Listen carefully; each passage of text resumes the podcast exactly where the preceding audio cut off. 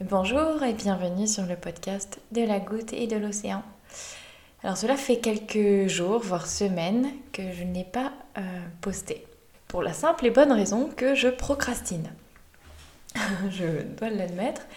J'ai, euh, je suis passée par des moments euh, un petit peu difficiles, beaucoup de remises en question et une grosse question, celle de la légitimité euh, j'en ai parlé avec ma coach. J'essaie de, de, travailler là-dessus. Et euh, se repose constamment cette question de mais pourquoi moi? Pourquoi je devrais parler? Et puis en quoi euh, je vais intéresser qui que ce soit? C'est toujours je, grosse question. Et, et, il doit y avoir une partie de moi aussi qui du coup freine, enregistre et supprime, enregistre et supprime. Parce que je pense qu'il doit y avoir une peur, hein, n'est-ce pas euh, D'avoir une peur au fond de moi quelque part, euh, de, de me dévoiler et de, de faire vraiment euh, ce que j'ai envie de faire en fait, tout simplement. Puisque si j'ai envie de partager avec toi mon existence ou mes questions existentielles ou, ou des expériences de vie, et eh ben au final, qu'est-ce qui m'empêche de le faire? Et peu importe euh, si euh, tu es seul à m'écouter ou si euh, vous êtes nombreux, finalement. Et donc il y avait ce gros, gros point d'interrogation sur ma légitimité et sur un peu ce, syndrome de l'imposteur quelque part. On se dire, qu'est-ce que moi j'ai à vous apporter, à t'apporter, à toi qui m'écoutes? Et en fait, euh, hier, euh, j'ai croisé une, dame et euh, me demandait tout simplement comment ça se passait pour nous avec la situation actuelle, puisque je suis seule avec ma fille et que ma fille n'est pas scolarisée, que je suis auto-entrepreneur. donc elle se posait la question parce que je parais être finalement plus vulnérable, à ses yeux en tout cas, que les autres. Enfin que les autres. C'est rigolo, mais que la masse, on va dire. Et en fait, je lui ai souri et je lui ai dit, mais en vérité, euh, pour être honnête avec vous, je n'ai pas souffert, moi, cette année. Il n'y a pas grand-chose qui a changé dans mon quotidien, dans notre quotidien. Euh, je dis, moi, je, vis plutôt bien, en fait. Euh, je continue de travailler de la même manière. J'ai quand même du travail, puisque je travaille de chez moi. Donc, au final, il n'y a pas grand-chose qui a changé pour moi. Ma fille n'est pas scolarisée. Donc on n'a rien changé à nos habitudes. Euh, on vit dans une petite commune avec euh, des bois aux alentours, euh, etc. Donc notre vie à nous, elle n'a pas changé des masses. Et, donc je n'ai pas souffert cette année. Je, pense que globalement, il y a eu des pics. Hein. Oui, bien sûr, il y a eu des pics d'angoisse. mais là, c'était en fait dû... et je les remercie d'ailleurs en fait, parce que les rares moments où j'ai perdu pied, c'était quand j'ai eu la sensation qu'on attaquait mon enfant. Et quand je dis on, je parle de l'État. Et euh, c'est le seul moment, pour être honnête avec toi, où j'ai perdu pied. Et où j'ai passé 3, 3 peut-être 3-4 jours euh, dans un état, euh, bah, je pense que c'est un état vibratoire plutôt bas, où j'étais extrêmement anxieuse, mal au ventre, très inquiète, etc. Et finalement, après, je me suis dit, mais attends, mais tu peux pas euh, te mettre dans des états pareils. Regarde là, maintenant, tout de suite, tout va bien. Et d'ailleurs, c'est ma fille qui m'a permis de m'aider aussi à me réveiller, entre guillemets, de, ce petit cauchemar, parce que euh, elle m'a dit, mais maman, tout va bien, nous sommes ensemble. Et je lui dis, mais t'as raison, quoi. Là, maintenant, tout de suite, dans l'instant, nous allons bien, tout va bien et rien n'est fait. Et quoi qu'il arrive, je ne reconnais aucune autorité extérieure à moi-même. Donc personne ne t'enlèvera à moi et, euh, euh, et, tout va bien. Donc hormis ce passage qui a été assez violent pour moi, c'est vrai, mais qui a été enseignant, donc j'en ai euh, pleinement conscience et j'en suis reconnaissante même. Bien tant que je disais à cette femme que je n'avais pas souffert, et du coup elle m'a regardé avec des grands yeux et elle m'a dit bah, Vous êtes peut-être la seule, vous êtes l'exception. Et ça m'amuse au final, parce que je me dis Mais combien de fois j'entends des gens qui me disent Ouais, bah toi, t'es une exception. Mais ça veut dire quoi? Je suis pas toute seule en vérité. Je suis pas cette seule exception. Je pense que c'est faux. Ce n'est pas une vérité universelle. Ce n'est pas la vérité. c'est leur vérité parce qu'ils ne n'évoluent pas dans le même monde que moi en fait. Et j'avais envie d'en parler aujourd'hui parce que ça a fait écho à l'autre jour une autre discussion avec une personne que je suis sur les réseaux, sur Instagram notamment. Euh, une personne que j'aime beaucoup et que, que, je suis euh, pour tout un tas de sujets parce que nous sommes, nous, nous avons les mêmes euh, points de vue, notamment par rapport à l'enfance. Et où j'avais réagi sur un sujet parce que je sais plus, je crois que c'était quelqu'un qui disait que être seul avec un enfant, c'était normal de faire un burn-out et que c'était normal de péter un plomb parce que euh, parce que c'était enfin voilà comme quoi c'était euh, comme si c'était la règle en fait. Et ça m'avait gêné évidemment, c'était venu me titiller euh, parce que parce que j'ai élevé ma fille seule depuis depuis toujours. Que j'ai mené toute ma grossesse toute seule, j'ai accouché seule avec avec un membre de ma famille mais depuis depuis que ma fille est née, euh, je gère seule quasiment, euh, on va dire 90%, parce que j'ai un entourage assez euh, absent, pas de membres de ma famille proche, et j'ai toujours tout géré. et, en toute humilité, je pense que j'ai plutôt pas mal géré même si ça n'a pas été toujours facile, hein, j'admets que voilà, mais rien n'est facile. Et, euh, justement, en fait, à Noël, euh, où je me fais souvent corneriser sur le fait d'avoir euh, d'être seule avec mon enfant, et, mon oncle, en l'occurrence, me, dit que j'avais besoin d'un homme pour offrir des repères à ma fille et que je devais avoir un homme pour me soutenir. Et, que ce n'était pas naturel d'être seule avec mon enfant. En gros, c'était ça le point. Euh, et, et, là-dessus, un autre membre de ma famille qui était là a dit euh, Mais euh, elle n'avait pas le choix. Elle était seule, donc elle n'avait pas le choix. Et en fait, j'ai souri et je dis Mais bien sûr que si. Bien sûr que si, que j'avais le choix. On a tous le choix de tout. Et même si l'homme qui a engendré mon enfant n'est pas là et n'a pas souhaité rester là, avec nous. Ça a été un choix de ma part, bien sûr. Bien sûr, c'est un choix de garder mon enfant et de l'élever seul, bien sûr. Mais euh, je, m'en fous si on me juge, je m'en fous euh, de ce que les gens pensent en fait. Bien sûr qu'on fait des choix tous et elle m'a regardé avec des grands yeux comme si ça la gênait que je dise bah si, bien sûr que j'ai fait un choix. Bien sûr que j'avais le choix. Certains m'avaient même dit bah t'as qu'à avorter. Mais sauf que moi, dans ma vérité, c'était même pas imaginable. Parce que c'était euh, dans ma foi, c'était que cette âme m'avait choisi et que ça devait être ainsi. Et j'en suis heureuse. Et, euh, et du coup, ce côté, je suis l'exception. Oui, parce qu'en fait, c'est ça, c'est que du coup, la personne avec qui je discutais me disait oui bah du coup vous devez être l'exception parce que voilà je suis une maman solo qui, euh, qui gère et qui adore être avec son enfant euh, qui, qui a pris le chemin de la résilience parce que j'ai vécu et j'ai été élevée dans un milieu, dans un milieu très violent, comment, on appellerait ça, VEO, hein, qui utilisait vraiment des violences éducatives euh, pseudo-ordinaire euh, que j'ai vécu là-dedans.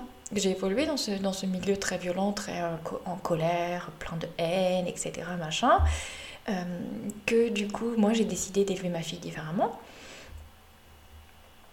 que je fais de l'unschooling et, et, du coup c'est rare de voir apparemment, hein, d'après cette personne, de voir un parent seul faire de l'unschooling.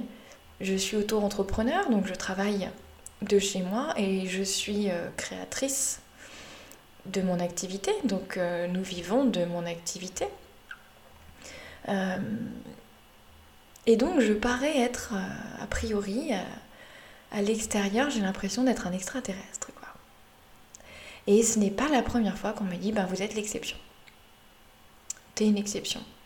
Mais l'exception de quoi, en fait? C'est assez incroyable finalement, parce que je suis sûre que je ne suis pas la seule, sauf que je suis peut-être la seule aujourd'hui à, à, parler à ces gens-là. Et donc du coup, ils ont l'impression que je suis euh, marginale. Et je me suis souvent d'ailleurs euh, considérée comme quelqu'un de marginal, parce que j'ai fait le choix du véganisme euh, il y a quelques années, que j'ai pas mangé, consommé d'animaux depuis, depuis maintenant plus de 13, 13 ans. Euh, donc euh, euh, on a l'impression, d'ailleurs même mon oncle m'a dit que j'étais une extrémiste, donc entre l'extrémiste extra, extraterrestre, j'ai envie de vous dire que des étiquettes j'en ai plein. Et au final, au final je me dis mais où êtes-vous? Les parents comme moi, les gens comme moi, parce que sans être forcément parents d'ailleurs, Dites-moi où vous êtes, vous qui êtes des exceptions. Je suis sûre que, toi qui m'écoutes, on t'a déjà peut-être dit que tu étais une exception, que tu étais marginal, que tu étais un extraterrestre. Ou d'où tu sors, toi? Mais au final, je pense que nous sommes beaucoup plus nombreux que, que ce qu'on veut bien nous dire. Et, euh, ça, me repose cette question de normes. L'autre jour, il y a un ami très cher à mon cœur qui... Euh, depuis le mois de janvier, revient régulièrement m'envoyer des messages parce que c'est quelqu'un qui aujourd'hui est en grande souffrance et qui m'avait posé une question comme ça en me disant mais comment on sait si on est heureux ou pas? Et je lui avais répondu tout simplement mais si tu te poses la question c'est que tu ne l'es pas. En vérité. Parce que quand on est heureux on ne se pose même pas la question, on le sent, on le sait. Et, euh, et il n'y a pas très longtemps, il m'a envoyé un message et je pense qu'il avait besoin de partager sur le fait qu'il avait décidé de consulter un thérapeute pour être aidé. Et de suite, il a enchaîné en me disant euh, Mais bon, euh, je sais que c'est pas normal. Euh. Et je lui dis Qu'est-ce que ça veut dire? Pourquoi tu dis ça? Et il me dit bah Parce que les gens vont, vont, vont se dire que je suis pas normale, que je vais pas bien. Et je lui dis Déjà, c'est qui les gens? Et à qui tu as envie de partager cette chose qui est très intime. Si tu as envie de, de, de, de voir un thérapeute, si tu as envie d'être aidé, si tu as besoin d'être aidé, en quoi ça regarde qui que ce soit? Si tu as envie de me le partager, c'est parce que tu as envie de me partager, mais parce que tu me fais confiance. Tu sais pertinemment que je, ne vais pas te juger. Au contraire, je te disais que c'est une grande... Pour moi, c'est une grande marque de, de, force et de courage aussi que de savoir demander de l'aide parfois, on n'arrive pas à, tout gérer tout seul, à se soigner seul, c'est ok. Hein. Je, euh, j'ai moi-même suivi de nombreuses années avec des différents thérapeutes, différentes approches, parce que je sentais bien qu'à un moment donné, je touche le fond. Mais c'est au contraire, c'est une grande preuve d'amour envers soi-même, à mon sens. Et du coup, je lui avais fait cette remarque en lui disant Mais c'est quoi la normalité? Je sais que c'est une question qui, paraît complètement con et qui, énerve souvent mes amis quand euh, ils disent Ouais, mais c'est pas normal. Et que je réponds en disant Mais c'est quoi la normalité? Oh, c'est bon, Claire, tu fais chier avec euh, ta philosophie à deux balles. Mais quoi? En fait, c'est quoi la normalité? La normalité, c'est rentrer dans le moule, c'est suivre, euh, c'est suivre les moutons de Panurge, c'est ça? C'est faire comme tout le monde, donc comme la masse. Mais une fois, j'avais vu un dessin pour les enfants et j'avais trouvé ça génial, où il y avait euh, neuf petites vignettes. C'était une petite souris, une petite souris grise, toute simple. Euh, et, euh, et, donc, il y avait, il huit petites souris, quasiment identiques, dans des positions différentes. Et la neuvième, elle était déguisée. Et donc, ça disait que la neuvième était anormale. Et la prochaine vignette était exactement la même, c'est-à-dire que c'était neuf petites vignettes avec neuf petites souris. Et huit d'entre elles avaient toutes des déguisements vraiment les plus fous les uns les autres. Et une des souris était grise, sans habit, nue quoi, normale, entre guillemets. Mais sauf que c'était elle, la normale, puisqu'elle sortait de la norme. Et donc en fait c'est ça de se poser la question, c'est ce que je lui ai dit, je lui ai dit mais c'est quoi la norme aujourd'hui? Et puis est-ce que tu as vraiment l'impression que le monde va bien aujourd'hui? Est-ce que tu penses vraiment qu'il y a très peu de gens qui vont consulter des psys aujourd'hui? Ou différents thérapeutes Vraiment Crois-tu sortir de la norme? Au final, pour moi, on ne peut plus normal hein, dans ces cas-là. Et il a rigolé. Il m'a dit oui, ça c'est vrai. Bah oui, dans une société malade, les gens en général ils vont pas super bien. Hein. Et c'est le cas, surtout en France, dans nos sociétés à nous dites euh, évoluées. Mais en vérité, nos sociétés sont malades. Donc ce n'est pas étonnant et ce n'est pas anormal dans la masse d'aller consulter et de demander de l'aide et, et, de se sentir comme ça, en fait. Et puis je dis, dans ces cas-là, moi, ma normalité à moi n'est pas la même que la tienne. Est-ce que ça veut dire que ma normalité est anormale? Tu vois? Et du coup, là, il y a un vrai sujet philosophique, évidemment, où on va se dire, encore une fois, on change de prisme, on change de lunettes, donc la normalité n'existe pas. Parce que la normalité, à travers tes yeux à toi, elle est la tienne. Et la normalité, à travers mes yeux à moi, est mienne. Et donc, où est ma légitimité? Ben, pourquoi en fait? Pourquoi pas? Pourquoi je n'aurais pas le droit de vous parler? Pourquoi ce que j'ai à dire ne serait pas intéressant? Je suis pas. Euh, je suis loin d'être parfaite et je pense aussi que c'est ça qui est, qui est important, c'est de se dire qu'on fait tous des erreurs et c'est dans mes erreurs ou dans mes. Non, d'ailleurs, ce ne seraient pas des erreurs, ce sont dans mes expériences, dans mes expérimentations, qui fait que j'ai pu euh, vivre des choses différentes qui font que j'en suis là où j'en suis aujourd'hui et qui fait que j'ai envie de discuter et que j'ai envie de partager. Parce que, parce que je pense que justement, je suis l'exemple qui prouve que nous pouvons changer, que nous avons la capacité de changer, de nous remettre en question et d'accepter ce que nous avons été, de l'entendre, de dire ben ça fait partie de moi en fait. Et quand je regarde euh, mon passé, et aujourd'hui je me dis, euh, je n'ai aucun regret. Rien de ce que j'ai vécu ne donne de regret aujourd'hui parce que tout simplement tout ce que j'ai vécu jusqu'à maintenant fait de moi ce que je suis. Et donc je ne regrette rien parce que je ne saurais pas qui je pourrais être sans tout cela. Et honnêtement et en toute humilité, je suis fière du chemin parcouru et je suis fière de celle que je suis aujourd'hui et je souhaite de tout cœur dans quelques années pouvoir regarder en arrière et de dire waouh, je suis encore super contente du chemin parcouru et je ne cesse de grandir. D'ailleurs, c'est ce que je dis à ma fille souvent. Elle rigole, elle me regarde, elle dit bah non maman, t'es es, adulte, tu, tu grandis plus. Et je lui dis mais grandir, mon amour, ce n'est pas que dans la taille. Toi, ton corps grandit mais tu grandis de manière générale. Tu apprends tout un tas de choses. Tu, deviens l'être que tu... Voilà, tu es, en pleine expansion, tu es en train de, de bourgeonner. Donc ton corps grandit, oui, mais crois-tu qu'on arrête de grandir une fois qu'on a la taille adulte? Non. Je dis, moi, je n'ai jamais cessé de grandir, chaton. Donc effectivement, de mon, de mon petit mètre 60, euh, tu as l'impression que je grandis plus. Mais euh, quand tu regardes et quand tu fais de l'introspection, tu te rends compte que tu ne cesses de grandir. Et enfin, je l'espère en tout cas pour toi qui m'écoutes, parce que ce serait dommage de stagner en fait. Ou voire même de régresser. Mais cela dit, je pense que quoi qu'il arrive, que l'on stagne entre guillemets ou que l'on régresse quelque part, ça fait partie du cheminement aussi, ça fait partie d'une certaine manière d'un avancement finalement. Parce que c'est peut-être ce dont on a besoin Donc ma question de la légitimité aujourd'hui, euh, je pense qu'elle réveille une peur, une peur de me mettre à nu, de vous parler de moi et de ce que je pense et de ce en quoi je crois. C'est aussi euh, la peur d'être jugée peut-être, parce que j'ai longtemps été jugée, cataloguée, etc.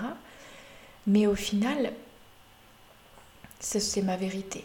Alors pourquoi moi je ne serais pas, je ne serais pas légitime à vous parler de ma vérité? Parce que je suis sûre que toi, à un moment donné, toi qui m'écoutes, bah peut-être que ce que je vais dire va résonner en toi. Et peut-être qu'au contraire, tu vas dire mais non, ça ne me convient pas du tout. Et que du coup, ça va te permettre de te lancer sur une réflexion différente. Et de te retrouver toi. Et d'avoir une réponse à toi. Et je trouve ça génial finalement. C'est aussi en trouvant des contradicteurs, des contradictions, que parfois j'ai pu me dire ah non ça ça me parle vraiment pas et du coup je cherche ce qui me parle moi et du coup, c'est sublime.